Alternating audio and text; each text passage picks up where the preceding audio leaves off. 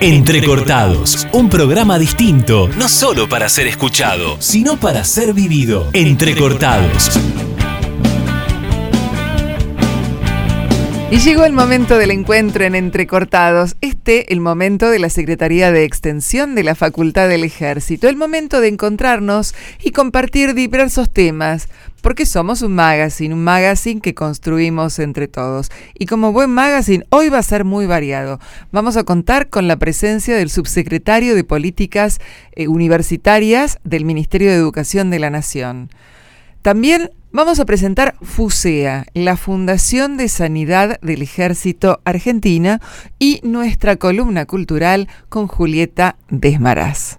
Y tenemos hoy el placer de contar con la presencia del licenciado Daniel López, quien es subsecretario de Políticas Universitarias del Ministerio de Educación de la Nación. Daniel, muchísimas gracias por estar acá con nosotros. No, no, el agradecido soy yo eh, por la invitación, no solo a esta radio, sino a, recorrer parte de la Facultad del Ejército, de esta Universidad de la Defensa Nacional y sorprendido, gratamente sorprendido por eh, las iniciativas y los avances que se ven en distintas áreas. Bueno, nosotros digamos que vamos eh, trabajando de, a poquito, vamos poniendo semillitas para que vayan floreciendo y poder aportar a la sociedad este, nuestro trabajo que, que, tiene que ver con la defensa, con la soberanía nacional de distintos ámbitos. O sea, no solamente se piensan en las armas, sino se piensan en otras cosas que pueden ayudar a la sociedad en general.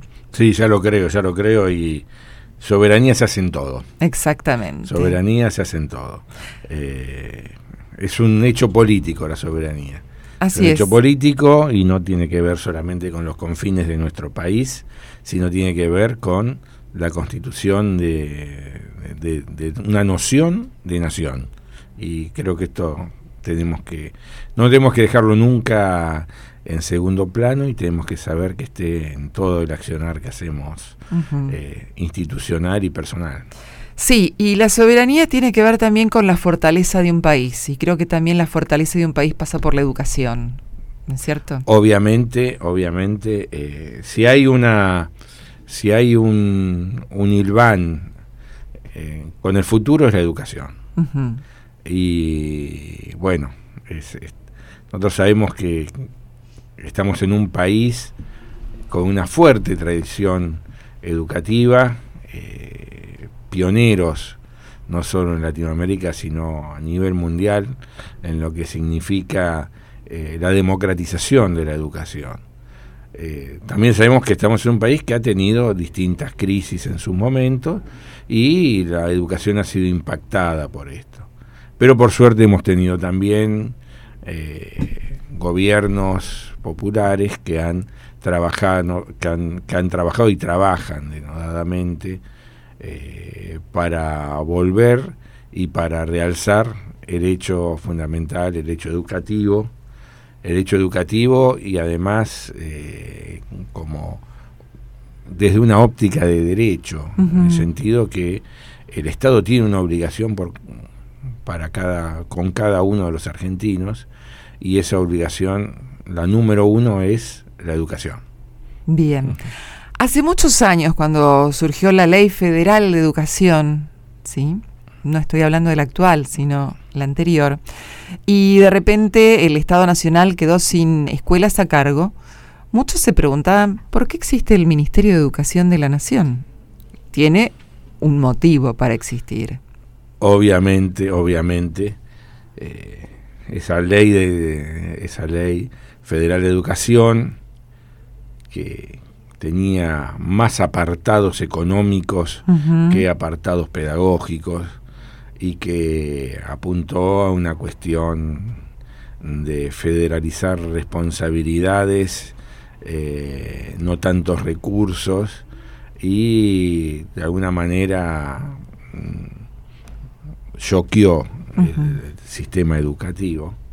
Eh, más allá de esto, más allá de esto, eh, que en algunos momentos se pensó para qué la existencia de un ministerio nacional si la educación era, era fuertemente provincial. Eh, eso tiene que ver con el cariz que se tome al desarrollo de la política educativa. Eh, una cosa es pensar en la delegación y otra cosa es pensar en la planificación. Exacto. En la creación de consensos. Eh, pensemos en la existencia de una eh, institución fundamental como es el Consejo Federal de Educación. Pensemos en distintas iniciativas que después tomaron forma y le dieron continente a las obligaciones estatales respecto de la educación, como pueden ser las paritarias nacionales, la jerarquización necesaria de los trabajadores de la educación, la nación como garantía de esto. Eh, esto hace a la, al funcionamiento de la educación, al funcionamiento nacional de la educación. Eh, sin desmedro de, lo que implica la soberanía provincial, en tanto la educación, eh, los planes educativos, de todas maneras, todas estas cuestiones eh, pasan por el tamiz del Consejo Federal.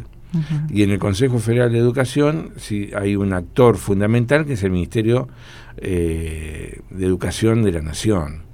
Y, y, establecer las políticas nacionales, eh, todo surge a partir de un gobierno nacional, que es federal, pero que eh, consensúa su propia impronta con los gobiernos provinciales y le da forma al quehacer cotidiano de una educación que vuelve a ser federal pero nacional.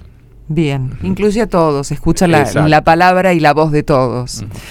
Y bueno, vos específicamente estás en la Secretaría de Políticas Universitarias. Hace muchos años, en realidad, que estás, que cursás, transitas el mundo de, de, la educación y específicamente el mundo universitario y dentro del ministerio has tenido distintos cargos. Contanos un poquito qué es la Secretaría de Políticas Universitarias. Sí, bueno, estamos, es verdad. Ya soy un veterano de, de, estos pasillos y oficinas. La Secretaría de Políticas Universitarias en realidad se creó en la década del 90, eh, conjuntamente con una serie de instancias eh, institucionales, suprainstitucionales, eh, para darle un contenido y continente a lo que es la, el sistema universitario. Nosotros pensemos que en, nuestra, en nuestro país las universidades tienen eh, dos características, que son autónomas y autárquicas. Y esas características son tan importantes, hacen al peso de la conformación del sistema que hasta tienen rango constitucional, o sea, están garantizadas por la Constitución. Esto hace que cada universidad, cada universidad nacional, eh, sea eh, una institución en sí misma, con un desarrollo propio en su autonomía. Eh, tienen proyectos institucionales que son llevados adelante por su comunidad eh, completa, que, se, constituye a partir de distintos claustros, docentes, graduados, alumnos, no docentes pero que a la vez conforman un sistema, hacen a una garantía de un derecho. En la Argentina, la Universidad Nacional Pública, existen universidades públicas de gestión estatal, nacionales y provinciales, y existen universidades privadas. Pero vamos a centrarnos en las universidades de gestión pública, de gestión estatal. Eh, nosotros en, nuestro país, desde el año 1949, eh, tenemos un sistema que es masivo y desarancelado. El Estado asume la obligación de poder velar por los derechos de cada uno de los argentinos y financia el funcionamiento de las universidades nacionales, que a su vez son autónomas y autárquicas. O sea, se piensan y se administran a sí mismas. Más allá de esto, como decía anteriormente, las universidades conforman un sistema. Y ahí aparece la Secretaría de Políticas Universitarias. Es, de alguna manera, la Secretaría de Políticas Universitarias es eh, acompaña en la administración de las universidades, de hecho acompaña en la administración y en el manejo de los recursos que hacen a las universidades, los recursos para las universidades nacionales surgen del, de la ley de leyes que es el presupuesto nacional y la Secretaría lo que hace es girar en, eh, mensualmente los recursos para el funcionamiento de las universidades por una parte, que es una gran, gran tarea de la Secretaría. Pero por otro lado, pero por otro lado... Sí, y te, hacemos un pequeño corte y nos seguís contando. Dale. Seguimos acá con el licenciado Daniel López y estamos hablando un poco cuáles serán las funciones de la Secretaría de Políticas Universitarias. No, te, estaba diciendo antes del corte que de alguna manera la Secretaría de Políticas Universitarias como parte muy importante del ministerio es eh, la visión y las políticas específicas del Poder Ejecutivo dentro del sistema universitario. O sea, había dicho antes que las universidades son autónomas, pero hay planes estratégicos eh, que, desarrolla el gobierno, eh, por, poner un ejemplo. Eh, establecer una serie de carreras necesarias para el desarrollo, productivo y regional del país. Y esto se refleja en una política de becas, las becas Manuel Belgrano, que son becas mm, de una de una un monto muy interesante, sobre todo en el interior, que hace a la posibilidad concreta del desarrollo de estudios casi casi único y, y se apunta a aquellas carreras que son fundamentales para el desarrollo regional y productivo del país. Yo me acuerdo que en un momento existían las becas de incentivo para las ingenierías, por ejemplo. Claro, claro. ¿Esas becas continúan estando? Eh, continúan bajo el nombre Becas Belgrano. Ah, son las En su momento recordarás que también estaban las, las becas Bicentenario, que eran para carreras estratégicas. Porque las becas Progresar son para todas las carreras. Pero hay carreras en donde... Eh, es más difícil eh, concretar el desarrollo de la carrera porque eh, la exigencia es muy alta y muchas veces para el cursado de estas carreras se necesitan full time. Claro, sí, los chicos no pueden por ahí trabajar y, estudiar. porque eso dilata mucho el desarrollo, en la extensión en años de la carrera y entonces es una apuesta del país a, no sé, ingeniería en petróleo, por poner una cosa, energías renovables. Claro. Estoy diciendo... Sí, sí, en general... Marcando una alternativa nada más, eh, un ejemplo, pero mucho más, mucho más grande. Y después eh, la Secretaría entonces está en estas cuestiones que hacen al desarrollo sistémico. Eh, pensemos en la pandemia. Sí. Y podemos decir que eh, frente al flagelo de la pandemia hubo un, un nivel de la educación que tuvo una respuesta certera, inmediata, eficiente y fueron las universidades o sea, no solo no se dejó de cursar en las universidades, sino que se acrecentó hasta el número de alumnos, algo que eh, también nos obligó a repensar nuestra universidad. Nuestra universidad es una universidad presencial y la, el ASPO y el DISPO, o sea, el distanciamiento y el aislamiento trajeron aparejado nuevas alternativas de cursada y esas alternativas eh, son tomadas ahora. Se fueron instalando. ahora que estamos mm. no saliendo, no alejándonos, pero sí en un franco retroceso de la pandemia y en una instancia de mayor tranquilidad sanitaria en el país, eh, hay cosas que vienen para quedarse. Claro. Y, lo hemos visto en, acá, en las grandes urbes, pero lo hemos visto también en, en, el interior del interior.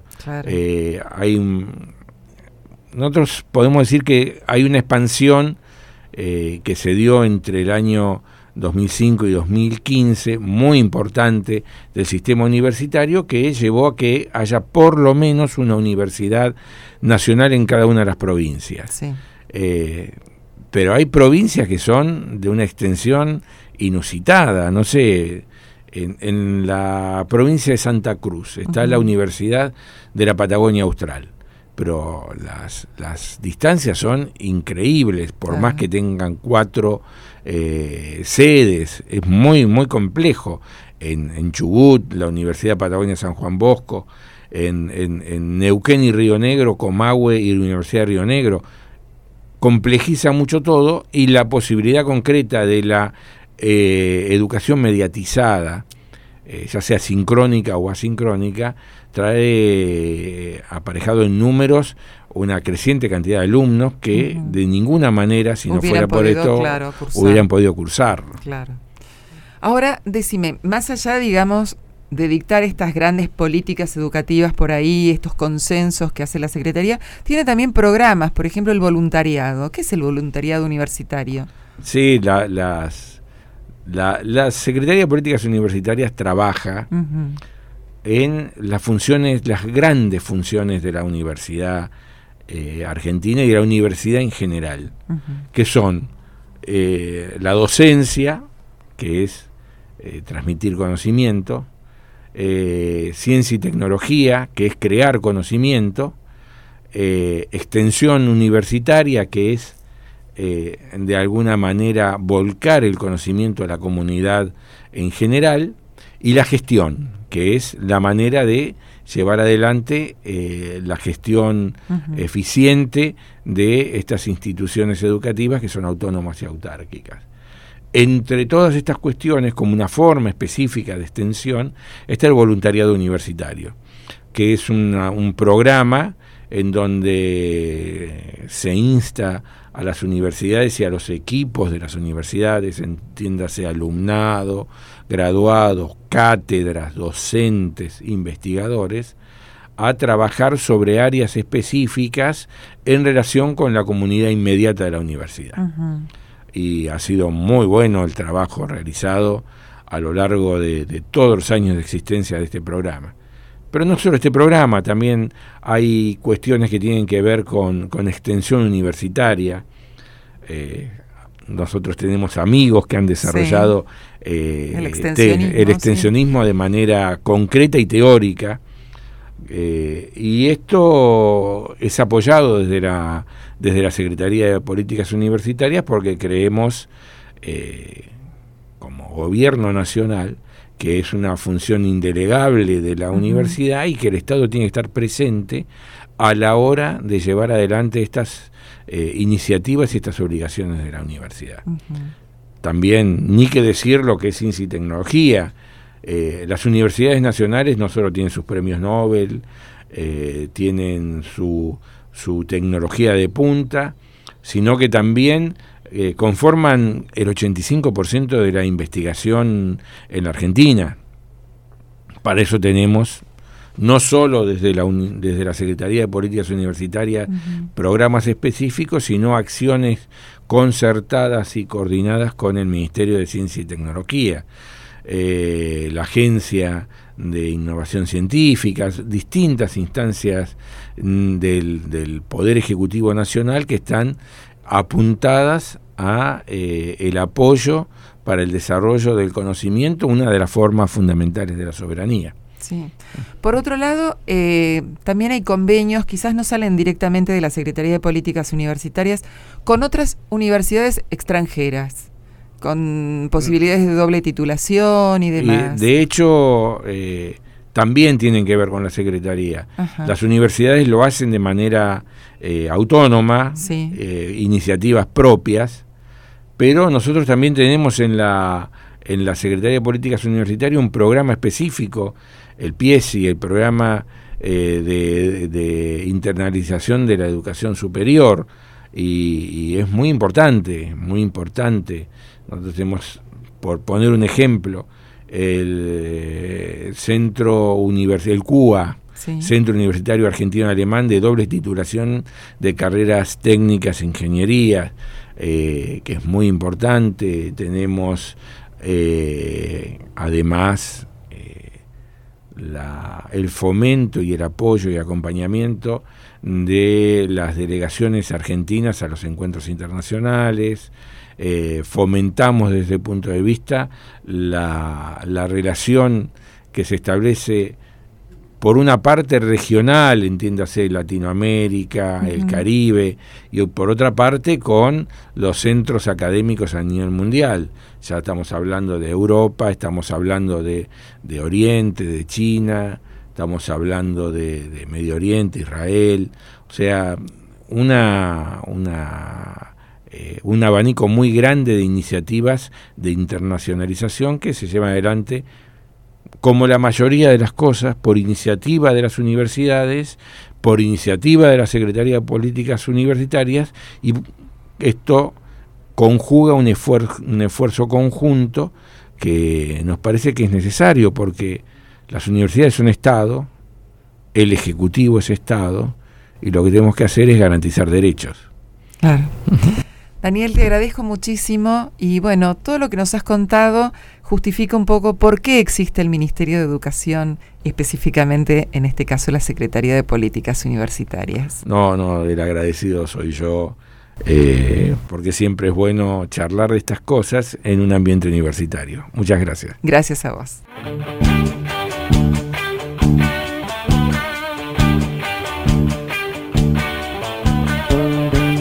Entrecortados, un programa distinto, no solo para ser escuchado, sino para ser vivido. Entrecortados. Y hoy el tema es salud, y es un tema importantísimo, sobre todo después del periodo que hemos pasado de la pandemia, donde de repente han saltado un montón de, problemas que quizás no conocíamos, de circunstancias, de, de faltas, de riquezas también. Por eso nos visitan el director de FUSEA, que es la Fundación de Sanidad del Ejército Argentino, el coronel Ariel Guzmán y eh, otro miembro también de la Fundación, el coronel Carlos Romero. ¿Qué tal, Liliana? Bueno, gracias por estar acá. Y justamente, bueno, ¿qué es FUSEA más allá del nombre? Bien, la Fundación Sanidad Ejército Argentino fue creada por iniciativa del propio ejército. El 26 de mayo de 1992, hace poquito, cumplimos nuestro 30 aniversario. Es una entidad sin fines de lucro, de bien público, que está destinada a apoyar a la sanidad militar.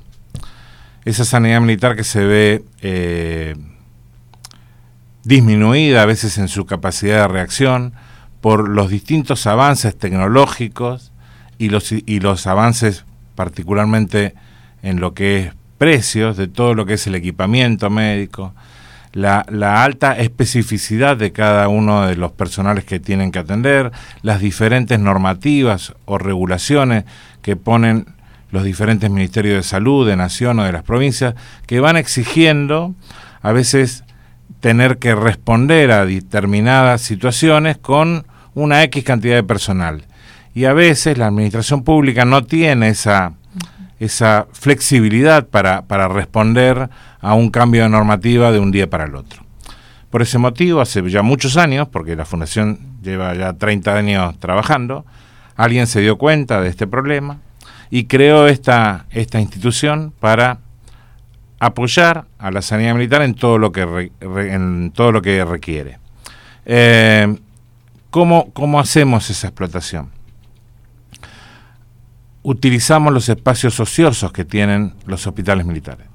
Hospitales militares creados en otra época, por ahí con otra estructura edilicia enorme, ¿no? Para un ejército que era de otro, claro, de otro, de otras dimensiones, eh, han quedado determinados espacios que no, no se ocupan. Bueno, esos espacios a veces son cedidos a, a la fundación para que la fundación disponga de ellos y monte las necesidades que tiene el hospital, a partir de una debilidad, ¿no? que la manifiesta cada director del hospital, la fundación asume el compromiso de reforzar al hospital con el, el servicio médico o los recursos humanos o la obra de infraestructura o simplemente con insumos para apoyar la carencia que tiene el hospital y así suplir y permitir a, esa entidad seguir atendiendo a nuestros pacientes.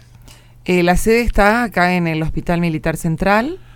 Tenemos varias sedes. La, la, Casa Central se encuentra en el Hospital Militar Central y después tenemos ocho delegaciones en cada uno de los hospitales militares del, interior del país, excepto en Curuzucuatiá, donde hemos viajado ya un, dos veces y ahora va a salir una tercera eh, comisión de, nuestro personal para, para, para tratar de ver a ver si podemos establecer nuevamente la delegación de la fundación en ese hospital.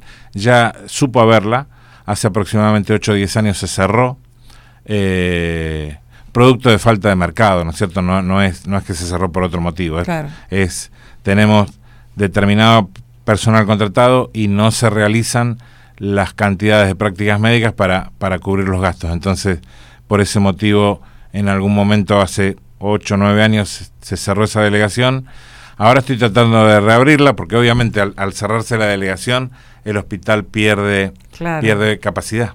Claro, el apoyo que ustedes le daban. Exactamente. Entonces, los médicos que hoy están a cargo del hospital nos han llamado, no, nos ofrecen todas las posibilidades de ingresar, pero bueno, estamos, estamos evaluándolo porque eh, vos lo dijiste hace un ratito, salimos de una época compleja, eh, la pandemia no, nos afectó como a cualquier entidad privada. Eh, y bueno, recién ahora estamos retomando un poquito la, el ímpetu de trabajo con el que veníamos antes. ¿no? Tienen también una residencia para personas mayores. Sí, ubicada dentro del Hospital Militar Campo de Mayo. Fue construida por el ejército en el año 1991. Desgraciadamente el ejército la, la, quiso administrar, pero bueno, no, no lo logró. ¿no? Tiene, tiene determinados niveles de complejidad. Claro, no es lo mismo que un hospital. Eh, tiene determinados niveles de complejidad y personal especializado que a veces eh, es difícil de contratar como, como personal del Estado Nacional, ¿no es cierto? Eh, entonces, en algún momento del año 1992 se la pasó a, a la Fundación Sanidad Ejército Argentino y desde ahí empezaron a, em, empezó a ser administrada por, por personal propio de la fundación. Eh, tiene una capacidad para 44 residentes. La tenemos con apenas 30, 31, o sea que hay, hay, lugar como para, hay capacidad como para, como para ocuparla. Eh, por ahí está tras mano, nosotros a veces eh, charlábamos de, de, por qué no la logramos llenar, ¿no es cierto? por ahí está un poquito tras mano porque está dentro del hospital Campo de Mayo, o sea, a 30, 35 kilómetros de la capital. Eh, pero bueno, tiene algunas, tiene algunas fortalezas que, Aire puro y verde tiene y eso creo que ayuda mucho. Estar dentro de un hospital, no hay muchas eh, residencias geriátricas que estén a 50 metros de una guardia médica, ¿no? Eh, poder poder disponer de los jardines, de los espacios, de los lugares que, que tiene eh, esta residencia. Hace, hace poquito encargamos a, mm, a un joven la, la, confección de una página de, de internet nueva. ¿no? tenía una, no tenía realmente página de internet, tenía un enlace con la página de la fundación, pero bueno, ahora le dimos, le dimos vida propia a la, a la residencia tratando de, de independizarla y, de, y de, de, darle un poquito más de difusión. Este muchacho que, que trabajó haciendo la página web es una persona que se, se especializa en páginas web de, de, residencias geriátricas, ¿no? Eh, obviamente no nos conocía, ¿no es cierto? Cuando le dijimos Campo de Mayo, él, él dijo, uy, queda lejos, acostumbrado por ahí a, los barrios de la zona norte de la capital federal, ¿no? eh, donde él ya había hecho nueve o diez eh, páginas web de diferentes residencias. Y bueno, y una mañana uno de nosotros lo, lo, llevó hasta la residencia, se la mostró. Y, y, dicho él en una, en una siguiente reunión que tuvimos con, con el directorio de la fundación, dijo él tiene, tiene más fortalezas que debilidades, ¿no es cierto? Qué bien. Eh, el estado de la, de la residencia es de una gama de media alta, ¿no? Y, y, los valores, dice que, que ustedes eh, cobran por, por los servicios están de, en una gama de media, a baja, ¿no? Entonces dice, la verdad, eh, lo que le está faltando a la, a la residencia es difusión, ¿no es cierto? Así que bueno, encaramos, encaramos por ese, por esa dirección para ver, para ver si podemos eh, generar que sea la, es la única, es la única partecita de la fundación que hoy por hoy nos está generando pérdida. ¿no? Bueno, vamos a hacer un programa entonces especial sobre la, fundación para la residencia. Y cuéntenme, ¿quiénes se pueden asociar a la fundación? O sea, ustedes está, lo han organizado, pero ¿quiénes son los que contribuyen con esta fundación? La, la fundación, como, como lo dije inicialmente, fue creada por el ejército para apoyar a la sanidad militar. Eh, ¿De dónde vienen los recursos de la fundación? Primero de un aporte voluntario que hace todo el personal militar. ¿sí? Eh, segundo, de la explotación de esos espacios ociosos que te decía hace un ratito de los hospitales militares al ingresar una empresa, por ejemplo, vamos a vamos al caso del Hospital Militar Central, que por ahí es el que el, más grande, el, más, el que todos conocemos, ¿no es cierto? Cuando uno llega al servicio de ecografía, el servicio de ecografía es una es un servicio desarrollado por la fundación. Eh, o vamos al servicio de tomografía.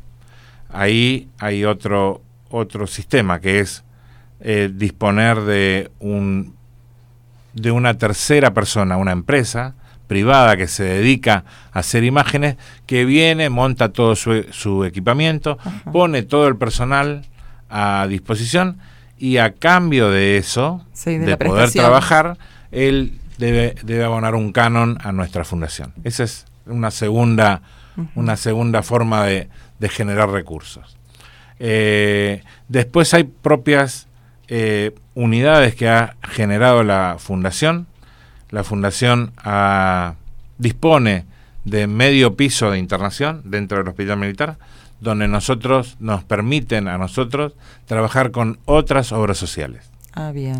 Entonces, la fundación ha hecho acuerdo con, creo que son 23, 24 empresas, o obras sociales o medicina de medicina prepaga, eh, donde le permitimos a los afiliados a estas instituciones presentarse en el hospital militar y disponer del mismo nivel de atención que podría disponer yo como militar retirado al atenderme en el hospital. ¿sí? Eh, eso también nos genera una fuente de ingresos importante. Me imagino, claro. Eh, otra es la residencia y tenemos otra totalmente distinta que es un instituto, un instituto técnico superior de sanidad, es un instituto terciario. De formación. Que tiene tres carreras, tres tecnicaturas, enfermería, instrumentación quirúrgica y radiología. Y después se dictan 28 cursos. Cursos todos relacionados con sanidad, ¿no es cierto? O gestión hospitalaria o carreras afines como extraccionista, eh, que nos permiten... Claro, auxiliares de... De, enfermería, exactamente. Eh, así que bueno, de, de, todo eso hacemos un combo y, y se genera una, una X cantidad de recursos y esos son volcados automáticamente en cada hospital militar. Lo mismo se replica en cada una de las delegaciones que nosotros tenemos en el interior. Claro. Entonces eso le, le, permite al hospital militar, aparte de cubrir un servicio que, que, por ahí no tiene, voy a dar un ejemplo. El hospital militar Bahía Blanca no tiene un pediatra o no tiene una ginecóloga. Sí. ¿No? porque no hay personal militar o, no hay, o no hay personal en claro. La fundación contrata un pediatra, contrata una ginecóloga y a partir de ahí el hospital automáticamente se está beneficiando con dos servicios médicos que él no complementan lo que no tiene. Y a partir de ahí la fundación es la que genera la facturación de este, de ese servicio médico y las utilidades de esa de esa facturación son las que vuelven al hospital en algo que nosotros llamamos el plan de apoyo, que es cómo se materializa eh, la, efectividad del de el apoyo a cada uno de nuestros hospitales militares. Esto está supervisado, ese plan de apoyo, digo, está supervisado por la Dirección General de Salud, que es el, comando superior del ejército que coordina y que conduce todos los hospitales militares. Eh, nosotros interactuamos mucho con ellos. Ellos observan, dirigen cada una de nuestras de nuestras acciones importantes eh, y nosotros los consultamos cuando queremos cuando queremos hacer algún proyecto. Ahora, por ejemplo, tenemos uno en carpeta que ya lo estamos a, poco tiempo de, presentárselo a la, Dirección General de Salud, que es el fortalecimiento del Hospital Militar Río Gallegos. Un hospital eh, que no, no, no, no tiene pocos médicos, pero pero no no, brinda no brinda todos los servicios entonces a veces se le presenta el dilema al médico de que una, una operación no tan compleja de, por ejemplo, cirugía maxilofacial, hay que derivarla a Buenos Aires. ¿Por qué? Porque no se puede desarrollar allá. ¿no? Entonces, eh, si llegáramos a tener la posibilidad de fortalecer a este hospital, eh, con alguna empresa privada ya hemos establecido una, una base de trabajo de darle al hospital más o menos unos 15 servicios médicos más ¿sí? Podríamos utilizar el quirófano, que hoy está cerrado. Podríamos eh, fortalecer y utilizar la unidad de terapia intensiva, que hoy está cerrada. ¿no? Y, no solo le daríamos al, al, personal militar y a sus familiares la posibilidad de atenderse en el Hospital Militar de Río Gallegos, sino también a la comunidad de Río Gallegos le estamos abriendo un, un nuevo centro de salud. ¿no? Está, está eh, dividido entre el hospital regional y una clínica importante y un par de clínicas muy pequeñas. Abriendo el Hospital Militar Río Gallegos podríamos, podríamos dar una, una base de oferta mucho, mucho mayor a la comunidad y con la prioridad, obviamente, para la atención de, la gente que está con, con labor social de las Fuerzas Armadas, ¿no? Claro. Bueno, la verdad que muy interesante la, la función que tiene FUSEA. Este, desgraciadamente el tiempo, ustedes saben, en los medios es muy tirano, pero los comprometo ya para que vengan a hablar de, de la casa de mayores, de la capacitación y demás temas que son importantes para esto. Pero con gusto, con gusto, cuando ustedes deseen. Desde ya muchísimas gracias. Por favor, gracias a vos. A continuación, entérate de la columna cultural de la mano de Julieta Desmaraz. Julieta Desmaraz. Y llegó el momento esperado de la columna cultural en la voz de Julieta Desmaraz, a quien le damos la bienvenida en este nuevo programa de Entrecortados. Hola Lili, hola a todos. Bueno, te esperamos porque es, un momento, digamos, como de esparcimiento que nos traes. En esta oportunidad, ¿de qué se trata? Bueno, vamos a hablar de la, de la película Elvis, que ya está en todos los cines, y algunos se la pueden bajar, está disponible. Esta película es biográfica, pero no, no, es tan similar al típico a las típicas películas de, estos grandes íconos de la música o de la literatura. Si bien toma género musical y también histórico, no, no hace enfoque su director, que es eh, Baz Luhrmann, sino que consigue un logra un impactante perfil de, Elvis porque lo hace funcionar con el momento histórico también de, Estados Unidos, ¿no? Sí, sí, lo ubica en tiempo y espacio y, hace una muestra, digamos, de lo que pasa en ese... En ese sí, toma, bueno, la, la, la, muerte de Luther King, eh, la muerte del presidente Kennedy, también está, eh, aparece en, el, en la película, exactamente. Y también lo, lo, lo, pone, también sabemos o apreciamos un poco más por qué es venerado la figura todavía hoy de Elvis, ¿no? Es interesante porque toma los inicios de un, de un Elvis muy pequeño y cómo él se, se aproxima a la música, ¿no? Cómo este, encuentra en la música un refugio. Y es nada más y nada menos que en Memphis, eh, cuando se muda con su mamá, luego de que, bueno, su padre va preso y después retoma la relación. Y va a Memphis y él se, se encanta porque se, así lo, lo manifiesta la, película y, vamos aprendiendo un poco cómo nace su, su, amor por estos ritmos afroamericanos. Que él se escapa a, la, a estas especies de, de, misas que, hacen, que hace la comunidad eh, negra. Como él se vincula poco a poco o se escapa, como nace de una picardía y después se va, va naciendo en él este, este amor genuino por, por la música y este ritmo también del gueto y del folk. Claro, por ahí los, los y demás lo van inspirando. Hace mucho hincapié como él, es muy lindo como, como lo toma un espíritu a partir de diciendo al gospel como él quiera, porque lo poco que sabemos, o las imágenes que nos vienen eh, del gospel es esos eh, personas como gritando y venerando y mucho ritmo, mucho, mucho cuerpo.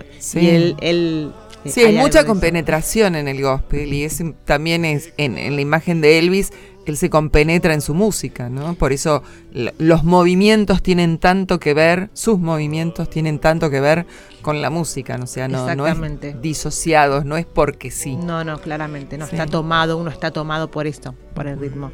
Bueno, y también hace hincapié en, en sus relaciones amorosas y también eh, enfermizas, ¿no? También eh, está su relación muy fuerte con su madre, que ahí eh, yo desconocía que la madre, creo que tenían gemelos y uno muere en el parto y, queda Elvis. Entonces su vínculo con la madre es muy, muy estrecho. y muy lindo. bueno, él, los que adoramos a Elvis de alguna manera, este, al ícono, él siempre resalta su, su amor, su afecto por su mamá, ¿no? Em, también aparece en la película, nada más y nada menos que interpretado por Tom Hanks, em, el manager, eh, apodado el coronel, que bueno aborda todo desde su inicio y todo su cómo lo va cómo realmente lo explota lo, lo extorsiona a partir de esta figura que él cree que crea em, lo, explota hasta la muerte, ¿no? Que termina, creo que, agotado físicamente y, bueno, detona lamentablemente a los 42 años en un, su corazón no dio para más. Eh, y, bueno, muestra mucho el vínculo entre eh, el coronel y, la figura de Elvis. También aparece su, su amor, Priscila, con la que tienen una hija, que es Lisa Marie. Y, se centra en eso. Lo que a mí no, esta es mi crítica eh, sí, de la película en general, es que algo lindo para decir es que no roza la superficie como otras películas que hace eh, Lurman, que fue Shakespeare, Romeo y Julieta. Tiene una impronta muy, no sé si kitsch, pero muy. su obsesión por la estética, como que va por delante del guion. Siempre está un poco empobrecido el guion. y lo que bueno la, y la dirección no todo el tiempo se regodea en momentos que no son tan importantes. Y justo cuando queremos apreciar algo del vínculo con la madre o del vínculo, empieza a dar vueltas la cámara y, va a otra cosa. Claro, o sea que digamos, el punto fuerte es la estética, la escenografía, el vestuario, quizás la música, pero no la historia en sí. Exactamente, pero creo que es algo... Mm, una, una, voz del director. Todas sus películas son, así, así. que algo también para eh, Sí, para destacar son las actuaciones. Nada, la de Tom Hanks es brillante y la de Austin Butler es magistral, quien interpreta a Elvis. Es la verdad que extraordinaria. Algo lindo que, que cuenta él mismo en, unas entrevistas es la audición. Él para audicionar a Elvis, bueno, manda un video en plena cuarentena, manda un video que le, al director y, canta una canción. Eh, elige una canción particular de Elvis que se llama On Chain Melody y Elvis se la, se la dedica a su madre. Y al igual que, que, Austin, él pierde a su mamá a los 23 años, ¿no? Este actor también. Entonces el director cuenta que realmente vio em, lo emotivo de ese. Si bien estaba desprolijo el actor tirado en un sillón, no sé qué, pero realmente trascendió la claro, El, sentimiento este, los unía, el sentimiento ante una misma situación los unía y bueno, quizás eso fue lo que trascendió, ¿no? Sí, así es. Así que bueno, la, es interesante para ver los orígenes de Elvis, sobre todo la película, ¿no? Cómo inicia esto que contábamos de, de, su Memphis. Eh, y también, bueno, cómo va desencadenando y va apareciendo realmente el perfil del manager que lo manipuló y lo, lo presionó y explotó hasta su muerte en 1977 que Elvis tenía nada más que 42 años, ¿no? Sí, y quizás esta figura que vos decís del manager y, la explotación del artista es algo que es bastante común. El artista se termina convirtiendo en un producto este, y el manager no sería tan solo quien lo guiaría o lo acompañaría comercialmente, sino quien lo explota. Sí, lo manipula hasta, bueno, es así, hasta el cansancio. De hecho, Elvis se convierte como una especie de títere, eh, que también hace alusión un poco a, la vida que había tenido el manager eh, previamente, a acercarse nada más y nada menos que a él, a Elvis. Él trabajaba en el, era militar retirado, pero se vincula en el circo y, realmente ves toda esta cosa payasesca y cómo él lo va manipulando de a poco y se convierte en un, sí, en un, en un títere de de este, de este personaje bastante eh, polémico. Eh, pero bueno, la verdad que no. Esto está por delante, pero también podemos ver todo lo otro que, que, que, eh, tenía Elvis, que tal vez se sabe poco. Su admiración por la música negra y como un poco copia, eso también se ve, copia los movimientos que él ve en su barrio o, también hace muchos covers de, música negra. Eh, es la verdad que es, muy, muy interesante. Y en una época, volvemos al posicionamiento histórico, en una época donde eh, em, los negros no podían disfrutar de un recital en conjunto como, eh, todavía era una, una sociedad muy discriminatoria. Claro, pensemos sur de Estados Unidos, la época de los 60, vos justamente comentaste eh, Martin Luther King, eh, bueno, la muerte de Kennedy, o sea, que está marcando todo un, panorama social y político eh, muy fuerte, que creo que más allá del gusto que podía llegar a tener él por la música, lo está marcando. Lo marca. Él al, por algo habrá elegido este, ese tipo de música, por algo los llevaría a los templos este, de los negros y a, esta música tan particular, a esta em, veneración, digamos, que se tiene a través de la música. Y en cierta forma eh, provoca la música de Elvis determinado tipo de veneración para quienes nos gustan, ¿no? Exactamente. Y es algo muy particular, no es música, es Elvis. Es Elvis, sí, sí, sí. Em, algo muy lindo que, que dice él cuando en el momento, en este momento sí, sociopolítico, se le prohíbe su pelvis, digamos, y se va preso por bailar de una manera muy extravagante eh, en un estado, una, sí, en una sociedad americana muy correcta, donde no se prohíbe hasta eh, los movimientos todo, estaba todo muy reglado, exactamente. Este, parámetros muy determinados. Y él, en un momento de así de pura opresión, vuelve a su a su barrio, corazón natal, donde un amigo le dice vos cantá, o sea, lo que te hace feliz. Y él me dice, la música negra es lo que me hace feliz. Claro. Y en realidad quizás por eso sobresalió tanto, porque estaba todos los cánones que existían, ¿no? Por eso se distinguió del resto. Exactamente. Y siempre siguió eh, su instinto que volvía una y otra vez. Bien. bueno, entonces es Elvis en los cines y si no en Netflix. No, en Netflix no. Me parece que está, está disponible en otras plataformas. En otras plataformas. Pero no, en Netflix. Bueno, hay que buscarlo entonces. Aprovechen que todavía está en el cine, eso sí. Bueno, una linda salida entonces, Elvis, para el próximo fin de semana o quizás en la semana y nos tomamos un Gracias.